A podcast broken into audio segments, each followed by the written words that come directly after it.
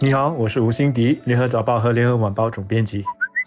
你好，我是罗文燕，华文媒体集团营运总编辑。由于官兵疫苗的供应可以提前运送到我国，新加坡政府加快了接种步伐，将每天施打的疫苗剂量从四万七千剂显著提高到八万剂。总理和部长们都通过主流媒体或社交媒体平台，他们各种方式来极力鼓励国人尽快去接种疫苗。我们也看到，为了鼓励民众接种，本地一些商家也推出一些配套。让已接种至少一剂疫苗的顾客提供奖励，例如受欢迎的汉堡店 Shake Shack 将给已接种疫苗并在他分店买一份汉堡的公众提供免费的薯条，而私照车平台 GoJack 为前往接种疫苗的乘客提供代金券，让他们在往返疫苗接种处的时候呢可以享有折扣或甚至是完全免费的车程。而大东方保险也推出免费冠病保险，投保者接种后如果感染冠病而必须住院。的话，每天可以索赔两百元，顶限为两千元。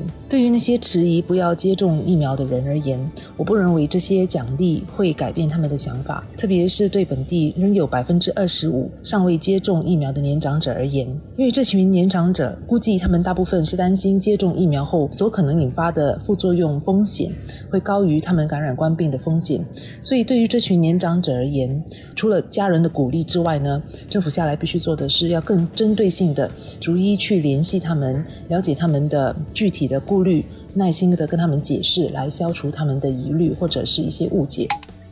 我不知道大家在看电影的时候有没有曾经看过这样的画面：一艘太空船的船长，还是战舰的这个司令，或者是坦克师的司令，在那里，他用激昂的声音向他所带领的人员喊说：“全速前进！”然后你看到镜头一转，每个人各就各位，大家开足马力，一起往目标前进。那是一幅充满激情、充满希望、一幅胜利在望、非常振奋人心的画面。上个星期，当我听到抗疫跨部门小组在宣布的时候说，从上个星期六开始，我们每天施打疫苗的这个速度将会显著的提高到每天八万剂的时候，我脑海里就很自然的浮现出这样的画面。我们的全国疫苗的注射运动现在已经进入了全速前进的这个阶段。同样的，我觉得也是一个非常振奋人心的消息。而我们所访问的那些负责在各疫苗中心的这个医疗机构，他们也都表示他们已经做好了准备，从上个星期六开始就即刻的增加。每天能够预约的人数，疫苗的供应看来是没问题了。负责施打疫苗的单位也早已经做好了部署。现在就要看我们的人民是否会给予最积极的响应。我们知道，跑四十二公里的马拉松，它最困难的是那最后的十公里或者是五公里，能不能够破你的个人最佳记录，就要看你关键的这个后劲是否足够。同样的，我觉得要过百分之五十的这个全民疫苗注射率不会太难，其实就看供应如何了。但是如果要过七十，这额外的多百分之二十的这个百分点，你。就得费功夫去说服一些还在迟疑的人。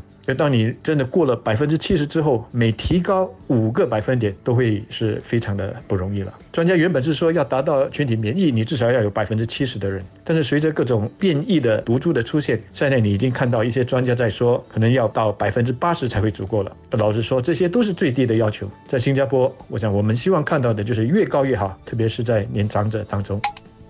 现在我们必须接受，要完全消灭冠病的疫情是不大可能的事情，而我们需要做的是要学会如何跟冠病一起共存共处，把冠病的威胁降到像流行性感冒那样。我们大家才能够尽快的恢复到接近于或者是相等于之前的日常生活。联合领导抗疫跨部门工作小组的三位部长，他们在上个星期六月二十四号在联合早报联名发表的文章中，也叙述了新加坡开始推行与官病共存共处路线图的第一步。尽管无法完全消除官病，但我国可以采取各种措施。大幅度降低官病的危险，让它成为像流行性感冒、手足口症或水痘那样的疾病。而要达到这个目标的关键呢，就是接种疫苗。